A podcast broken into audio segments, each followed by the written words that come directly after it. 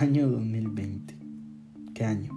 Un año diferente, un año que comenzó lleno de expectativas y sueños, donde la gran mayoría de personas lo vieron como un nuevo inicio en el que podían mejorar toda su situación.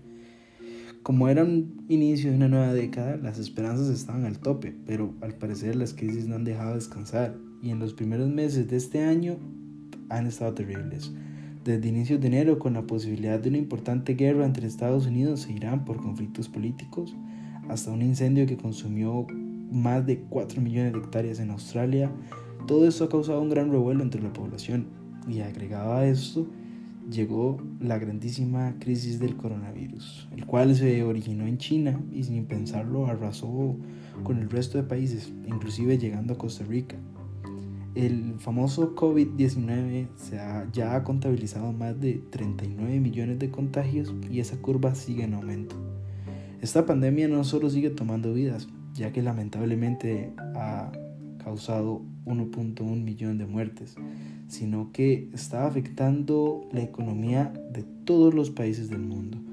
El objetivo primordial de las autoridades alrededor del mundo presente al presentarse la emergencia fue mantener y proteger la salud de la población, especialmente la más vulnerable, con un mayor factor de riesgo. Todo esto para evitar un contagio masivo y terminar con la terrible e inesperada crisis irreparable.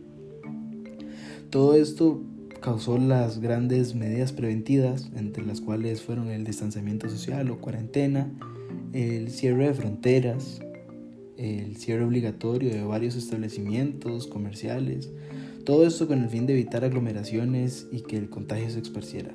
Estas medidas tal vez no fueron tan efectivas, pero sí contuvieron bastante el virus, pero sí afectaron realmente la economía, ya que el consumo y los ingresos se han reducido. Pero, ¿cuál va a ser la reestructuración geopolítica después de todos los daños causados por la crisis? Porque cómo se puede solucionar todo eso. Para entrar un poco en contexto sobre la mencionada geopolítica, la cual se refiere a la ciencia que se encarga de estudiar los efectos de la geografía desde la humana, física, política internacional y hasta las relaciones internacionales, es un estudio. A la hora de realizar este tipo de estudios, se analiza la situación actual de cada país y se realizan los cambios necesarios para buscar un progreso, para avanzar. A raíz de estos cambios se genera una reestructuración necesaria para garantizar el crecimiento de cada país. Frente a la actual crisis mencionada, la del COVID-19, estos cambios han sido inminentes en todos sus ámbitos, desde social, económico y político. La crisis mundial que estamos enfrentando será una de las más importantes desde la recesión de la Segunda Guerra Mundial y la primera vez que tantas economías simultáneamente presentan una inmensa depresión. Todos estos datos dados por el Banco Mundial. Aquí es donde los estudios geopolíticos toman un papel importante en la búsqueda de soluciones, estrategias para buscar la manera de reactivar todas las áreas estancadas, adaptarse y atenderse de una mejor manera. Explicando un poquito más a detalle lo que estamos enfrentando, según los estudios dados por el Banco Mundial, la economía se reducirá en un 5.2% solo en lo que lleva de este año.